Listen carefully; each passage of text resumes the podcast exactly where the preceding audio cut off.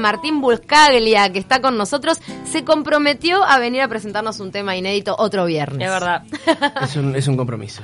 Es un placer recibirte. Se va a estar gracias. presentando en breve en la Hugo Balso en este ciclo de cuerdas. El, el ciclo se llama Cuerdas, eh, es- sucede una vez al mes en la Hugo Balso, toca un montón de gente, ya arrancó Carmen Pi, y a lo largo del año va a tocar eh, Nico Ibarburu, Pinocho, Rutín, Pitufo, Lombardo. Y te presentás Eh, con Martín Ibarburu. Y me presento a dúo con, con Martín Ibarburu, que me gusta aclarar lo que es a dúo. Martín es muy, muy reconocido como uno de los capos sesionistas de acá de la música uruguaya, que re- es más fácil encontrar a alguien eh, con quien ha tocado con, con quien no, ¿no? Es- Sí, sí, es así. obvio. Pero en este caso es, es un dúo, venimos tocando juntos hace muchísimo tiempo. Mira, hace un mes se reeditó eh, mi, mi, mi segundo disco. Plácido Domingo, que había salido en el 2000, estaba agotado Ciañares. En ese disco ya toca Martín la batería. O sea que como, como mínimo hace 19 años que venimos tocando juntos y nunca habíamos hecho un combo así. ¿Y cómo es eso de dúo? Porque vos sos de trabajar bastante solo. Sí, me gusta todo, yo qué sé, me gusta que la cosa cierre, a veces es un, con un combo grande, de un quinteto, como cuando toco con, con la banda más eléctrica, y a veces el hombre orquesta que como su nombre indica no admite a nadie más, porque la gracia es resolverlo solo. Esto es lo mismo, pero eh, en, como es entre dos, está bueno tener un, kit de herramientas limitado y con ellas ya aprendí que puedes hacer cualquier cosa, desde algo muy íntimo a algo muy agitado, desde una canción muy clásica a otra más eh, experimental o este, exótica. Acá somos Martín y yo, percusión, guitarra, piano, voces y con eso armamos un, ¿Improvisación un mundito. o no? Improvisación siempre. eh, lo que pasa es que cuando decís improvisación a veces eh, se tiende a pensar que es como una cosa hippie de que te, te- te baja un santo y haces eh, lo que sea y eso solo puede pasar si lo tenés muy laburado, o sea, para, para improvisar Obvio. es lo que más se, se ensaya en cualquier disciplina. eh. Los bailarines que hacen solos improvisados ensayan eso y decís cómo lo ensayan. Bueno, lo mismo, vos ensayás ese, eh, aceitar ese mecanismo con los recursos que, que vos, que vos, que, que vos tenés con tus palabras, con tu manera. Sí, de pues solo tocar. puedes improvisar un instrumento Un si tenés payador, un payador entrena mucho. Claro. Después lo que Sí. hace es todo improvisado, pero para, para, para poder hacerlo y que eso no sea algo eh, banal, tiene que tener mu- mucho laburo previo. Contanos cómo es eso de que te permitís terminar algunas canciones allí en vivo. Bueno, empecé a grabar un disco nuevo. Hace bastantes años que grababa un disco solo y, hice muchas cosas a dúo los últimos años, discos y, y giritas y, y conciertos. Y empecé a grabar un disco ahora en Semana desde Turismo, entonces tengo un montón de temas nuevos, obviamente, los que van en ese disco, y me di cuenta que hay mil maneras de componer un tema, una canción, 800 mil, ¿viste? Con un instrumento, con otro, con un metro poético muy rígido, con otro más libre, con las palabras que te salen naturalmente, o intentando meterte en un género que, En que- tu caso, que no es el nace tuyo. primero una melodía, nace primero Me un gusta riff, probar todas esas maneras, porque te hace llegar a vos a un lugar distinto. Entonces, si lo que más te sale es hacer un candombe, no sé qué, bueno, está bueno probarte en un género aparentemente alejado de vos, vas a llegar a un lugar que ni vos mismo eh, suponías. Pero no te esperabas. pasa eso de que empezás por la letra o empezás por la No, melo, eso depende. según y cómo... si me pasa mucho una cosa, está bueno probar la otra. También que te lleva a un lugar diferente. No es lo mismo componer en el piano que con un tambor. No, hablar. en el piano te sale una balada, por eso Elton John y, Claro. y, yo- y Fito Páez son temas re melódicos. Y si compones tocando un tambor, como hace Rada o Georgie Ben, te sale una- o James Brown, te sale una cosa mucho más rítmica. Y bueno, con las palabras también. Y la inspiración Sí. para componer, eh, digo, es la vida misma. Es la como... vida misma, exactamente. Esa es la, es la Son, definición. son las Sí, si cosas no que te van pasando a medida podés. que vas creciendo. Exactamente, y las herramientas que vas incorporando. Y es importante que sea auténtico el relato, o sea, que realmente este, lo hayas vivido Mira, o lo hay hayas una- visto de cerca. Hay una escritora que se llama Carson McCullers, divina, que tiene una frase que dice, todo lo que escribo me sucedió o me sucederá. Mm. Entonces creo que eso se, se puede aplicar a la, a la composición de canciones también. Y lo que te decía, en vivo, a veces una canción que en tu casa tenés varias opciones de un acorde, que tenés tres opciones y todos te gustan por un motivo diferente, o un- unos párrafos, una palabra que te gusta, pero tenés esta otra que agarra el tema para otro lado, tocarla en vivo, hacer de cuenta de que ya está hecha, eso me di cuenta hace bastante poco. Es una manera de liquidar el tema. ¿entendés? Tengo este ¿no? tema y yo sé que me falta una estrofa porque tengo tres opciones. La toco, es como tener un deadline que te digas, tenés que Sí, entregar eh, esa- eso que estás haciendo, tenés Ahí que lo entregarlo mañana y lo resolver. liquidás. Y como estás con la adrenalina y la sintonía de que estás tocando, estás colocado, estás ambientado, lo que sale suele, suele ser lo que, lo que debe ir. Que puede no ser lo más lo más profundo, lo más sofisticado, pero sí es lo más musical, que es lo más importante. al final. ¿Y considerás que es lo más auténtico por ese feedback instantáneo de- del público? Sí, claro, nunca probé a componer un tema entero así, ¿no? Siempre son pequeños momentos. Y con- Bien. que ¿Y, tenés y que- te pasó en algún momento que no apareciera ese final? O no, sea, no. En, no, en vivo sale todo. Ah, todo En vivo- sale. En vivo sale. En mi caso, por lo menos, es un lugar en que me siento eh, cómodo. Sé que hay otros músicos que, que son más maniáticos con eso y tienen que tener todo muy cuidado. Yo voy más con, con los payadores. Creo que si vos estás entrenado en la previa, eh, Confiás y no solo seguro. técnicamente, sino anímicamente. No, y ya tenías Este, finales posibles en, Sí, en tu cabeza. de confiar, repente. Confiar en vos y confiar en la música y lo que, y lo que entre los dos pueden, pueden hacer. ¿Sos de los artistas que les cuesta un rato de, de show con- para conectar, para llegar a ese No. momento? ¿O vas de Ni 0 a ahí, 100 con la de práctica? 0 a 100, de- de 0 a 100 de ahí, sí, puedo estar... Porque para afuera a veces eso no se ve. no, el, el- y, hay, el y- y- interno, y ¿no? está el que precisa estar antes, eh, no sé, con velas encendidas y con todo vestido de blanco y haciendo... eh, No lo digo Bueno, como algo claro. peyorativo, ni ahí es cada uno busca... Obvio. Yo puedo estar hablando de fútbol tres minutos antes y cuando entro ya me viene a una memoria afectiva y sensorial todo lo, poderoso que es eh, este oficio. ¿viste? También Es te lo da eso el, el, el, estás el ahí, trille, estás ante ¿no? la De- gente, también. Digo, bueno, de mucho escenario quizá te da es, esa desde que arranqué a tocar, que arranqué desde, desde muy chiquito, siempre viajé mucho. ¿viste? Desde antes de tener discos, mochileando, laburando en otra cosa con la música, pero bueno, juntando un mango para viajar. Entonces eso es algo que, que me dio mucha baqueta en ese Mucho sentido. fogueo, claro. Ah, sí, sí. ¿Por dónde va este nuevo disco? Porque algunos de los temas nuevos van a aparecer a- Sí, acá en muchos, este ciclo. muchos. Este, este toque que es este jueves no el otro, el- te digo que casi la mitad del, desde el show son, son, Estrenos. es- son estrenos. Exactamente. Exactamente.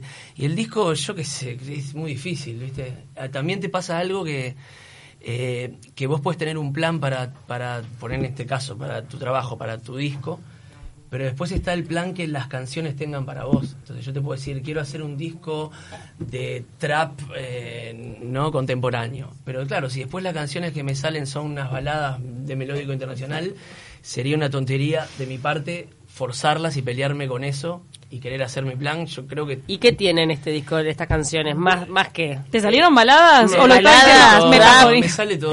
La sale baladita todo. siempre tiene que estar. No, es un disco, no sé, tribal, por, por decirte algo. Lo que sí es que he estado tocando, como comenté, hace muchos años, en los últimos años he estado en muchos proyectos colaborativos con, con otros músicos eh, de otros países, cogeneracionales o más veteranos que yo. Entonces seguro que todos ellos han influido en, en- en- en la forma en que va a salir.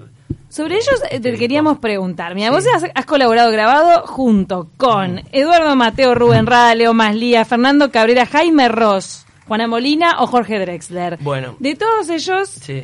Tiranos una experiencia que te, haya marcado ot- Te tanto. voy a tirar otras, porque todos esos nombres que decís son cosas que sucedieron hace bastante tiempo. Demasiado. Y la mayoría, menos Juana, son todos uruguayos. ¿No? Que está divino, ¿no? Pero Uruguay Sí. es una cosa que si estás Pero en la también vuelta- tenés a Fito Páez, Julieta Mirá, Venegas, con Eduardo Julieta Mateo. hicimos una microgira el año pasado, el otro.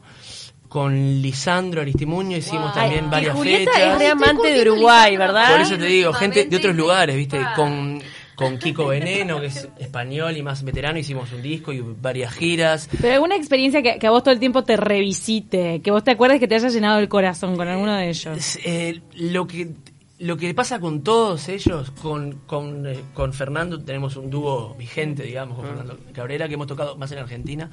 Eh, lo que te pasa con todos ellos es que es, es natural y obvio siempre, ¿entendés? Nunca es raro. A veces desde, desde afuera te pueden decir, "Ah, Cabrera y vos, ¿qué tienen que ver? No, todo que ver, somos de acá, es lo mismo. Y de hecho la gracia es que no tengas todo que ver, porque ¿para qué te vas a juntar a hacer algo con alguien que es muy parecido a vos?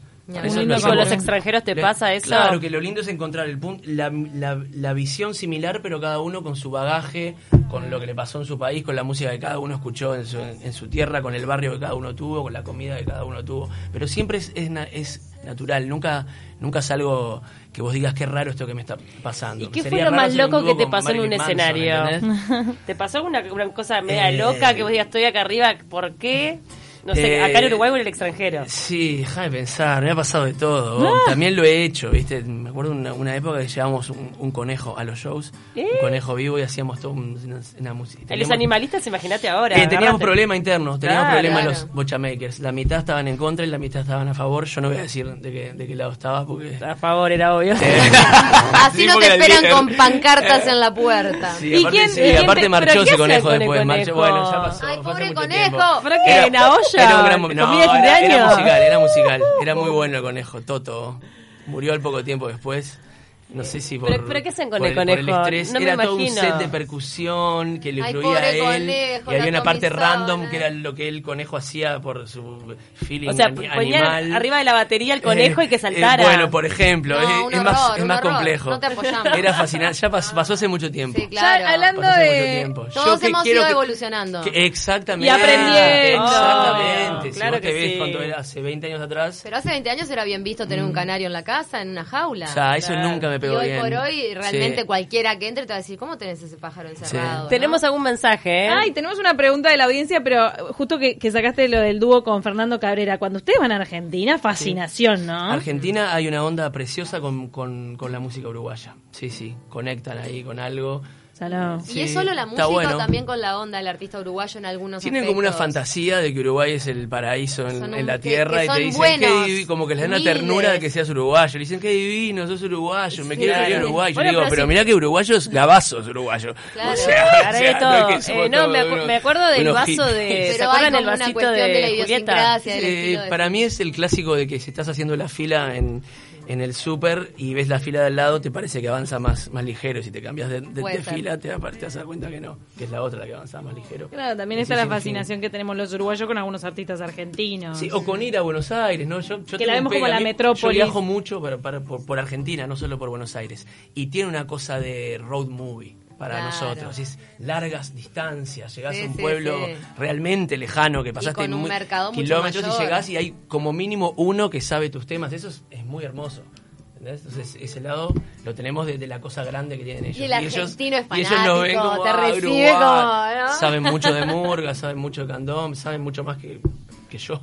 ¿Cómo se están apropiando de algunas cosas? Mira, Martín, tu desempeño como solista y con tu amiga la lupeadora es interesantísimo, nos dice Gabriel, un Mira oyente. qué buena onda. Pero como integrante de una banda, contanos, ¿de qué banda Ah. legendaria te hubiera gustado formar parte? Bueno, mirá, Y mirá. Buena pregunta. Qué buena pregunta. No, no le digas las opciones así. Ah. ¿le dimos las Ah, opciones? No. ¿Hay Él opciones? tiene tres opciones. Ay, no, no, te da ejemplos como diciendo, bueno, de esta, de Ah, aquella. lo que Ah, pasa que yo no quiero cortarle el mam, agradezco que, que- que- que se fije en, en lo de los loops y todo eso.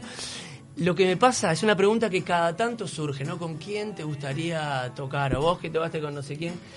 Sinceramente, no me gustaría tocar con nadie, porque algo que a vos te gusta, te gusta sin voz y funciona sin voz. Entonces, si vos pones una banda mítica, yo qué sé, no sé, una muy extravagante, los Rolling Stones, ¿te gustaría tocar los Rolling Stones? No, ¿qué voy a hacer ahí? Voy a tener que aprenderme los temas. Quiero que Angie suene así. No, y yo te voy a tener que tener la, la responsabilidad de intentar ser de la calidad de Ron Good o de Keith Richard. Es, o es imposible o me va a costar muchísimo laburo y no voy a poder disfrutar el ir a ver un toque de ellos. Te lo digo sinceramente. Claro. Claro, te entiendo, sí, sí. esquivándole, pero no, no quiero, ¿entendés? Me encanta más Lía. ¿Querés tocar con más Lía?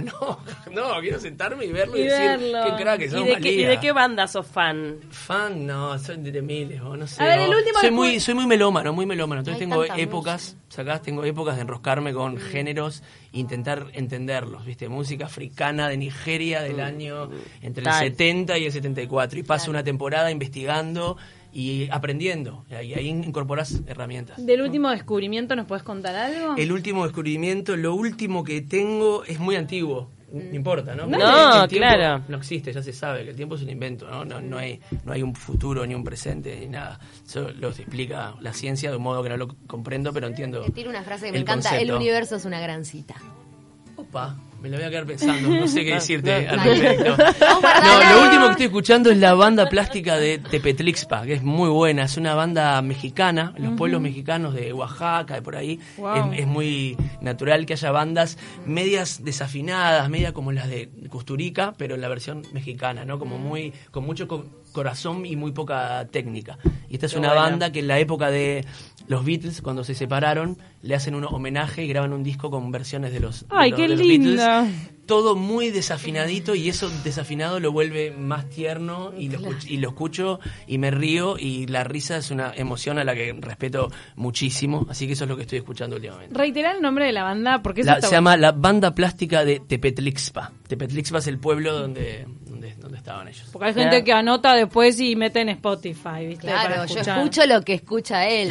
Claro. Viste que eso Esa música que, ¿no? que me hace que me hace feliz Y aparte li- de- literalmente que la escucho y me, y me saca una sonrisa Bueno, México tiene mucho de eso también. bueno sí esa cosa exagerada esa, Sí. esa música rota es, es en general la que más eh, disfruto Bueno, y el hecho de viajar cuando- también hace que aprendas un montón, ¿no? si estás atento a eso también o sea es una Pasa que vos vi- has viajado cosa- mucho por el laburo. por el laburo. Entonces, sí, quieras pero antes lo hacía, lo que comentaba antes, igual lo hice antes de, de sacar discos, es una cosa que siempre vi como algo atractivo. ¿Viste? Siempre, me acuerdo de pasar mucho tiempo mochileando, tocando en la calle, cuando tenía 20 años. Pasar mucho tiempo me refiero a un año entero viajando, ¿viste? Ah, ¿Metiste Eh, tipo viaje mochilero solo? Solo, Solari, sí, Mirá. sí. Y ahí no ¿Y tenía por dónde? ¿Por. América? Europa, Estados Unidos, América, hice mucho. Después lo sigo haciendo, ahora más que nada lo hago tocando. Ahora vas a y, hotel. y- y menos tiempo. Y divago- más estrellas. Y, Claro, divago tampoco tantas, tampoco tantas. No, pero es Bueno, algo que, si lo- a tres, es estás algo que lo, que bien. lo tenía de antes y que no necesariamente va asociado con la música. Hay músicos divinos. Yo hablo con Mandrake, que es un maestro, y él te dice, no, Fernando mismo, le dice, no, me da una pereza salir, viajar, no, le da como, como no, entre Sí, sí. pudor y, y vagancia hacerlo, ¿entendés? Claro. Hay otros eh, que, que, que lo tienen más ahí. Igual tu lugar en el mundo está acá en Uruguay. Sí, claro, mientras se pueda salir, ¿no? Creo que es algo que, que casi todo uruguayo lo tiene claro, que acá está divino. De y acá que- y para que- el mundo. Que acá está divino y que está bueno irse cada tanto un Cada poquito, tanto. si podés, te, te hace bien. Hablando de eso, después de este ciclo de cuerdas, el 16 de mayo en la Hugo Balso del Auditorio Nacional del Sodre, ¿a dónde te vas? Mira, sigo tocando por Argentina mucho y como empecé a grabar este disco, el disco lo, lo termino en España. Igual falta, Ah, va a qué ser lindo. se- ¿Tenés septiembre. algún estudio allá que Claro, ya- lo mezclo allá y ya aprovecho a grabar unos a- ¿En qué a- parte de amigos en Madrid. le- lo, lo- lo termino el disco, más Qué para bueno. septiembre, octubre. Es muy lindo ¿Tiene nombre España. ya? Eh, tiene, pero si lo digo es como que secar, secar algo, ¿no? Y- Dale. No nos sequemos. Y amigos, tampoco querés mencionar que Tampoco amigos de preferiría, España. no, Bueno, tampoco. Está tampoco. bien. Todos buena gente y grandes músicos. Te digo que tenemos amigos en Grecia que nos están mandando mensajes. Dice gente, buenos días. Julio y Noelia desde Grecia, un saludo grande. Ay, que lo Opa. reciban, que lo, El lo mundo inviten, entero. mandar por la Qué vuelta. buena onda, Grecia. Y acá un oyente anónimo dice, soy gran fanático de Martín, lo voy a ver a Montevideo siempre que puedo. Me gustaría preguntarle si en plena época de samplers y síntesis va a grabar algún día un funky, eh, un funky con sonido a instrumentos como los que suenan en vivo con los bocha. Bueno, puede ser, puede ser. o, no sé, el funk siem- siempre está, la cosa rítmica siempre siempre está ahí en mí. Sintetizadores, Síntesis, síntesis. síntesis, sintetizadores. Metió sintes, entonces yo lo, lo Samples rellené. y sintes. Profesora Volver a la música orgánica, está Sí. pidiendo. Re- la- la- el pueblo reclama música orgánica. Sí, bueno, son todos música, hay, hay 800.000 opciones, verdad. Mil gracias, Gracias. Martín. Bueno, Gracias vamos a a, re- ustedes. eh, a recordar cuándo es que vas a estar en este ciclo Es el de jueves- cuerdas el jueves que viene. Sí, de, de la próxima 16 semana. de mayo. 16 ahí va, jueves 16 de mayo, en la sala Hugo Balso, que está divina. En el ciclo Cuerdas, este, que también el ciclo está buenísimo. A dúo con Martín Ibarburu, tocando mucho rato y con un énfasis grande en las canciones nuevas de, de este disco que estoy armando. Un bueno. encuentro íntimo entre público y artistas. Bueno, ¿Qué tal? Están todos eso. invitados. Entradas en Ticantel.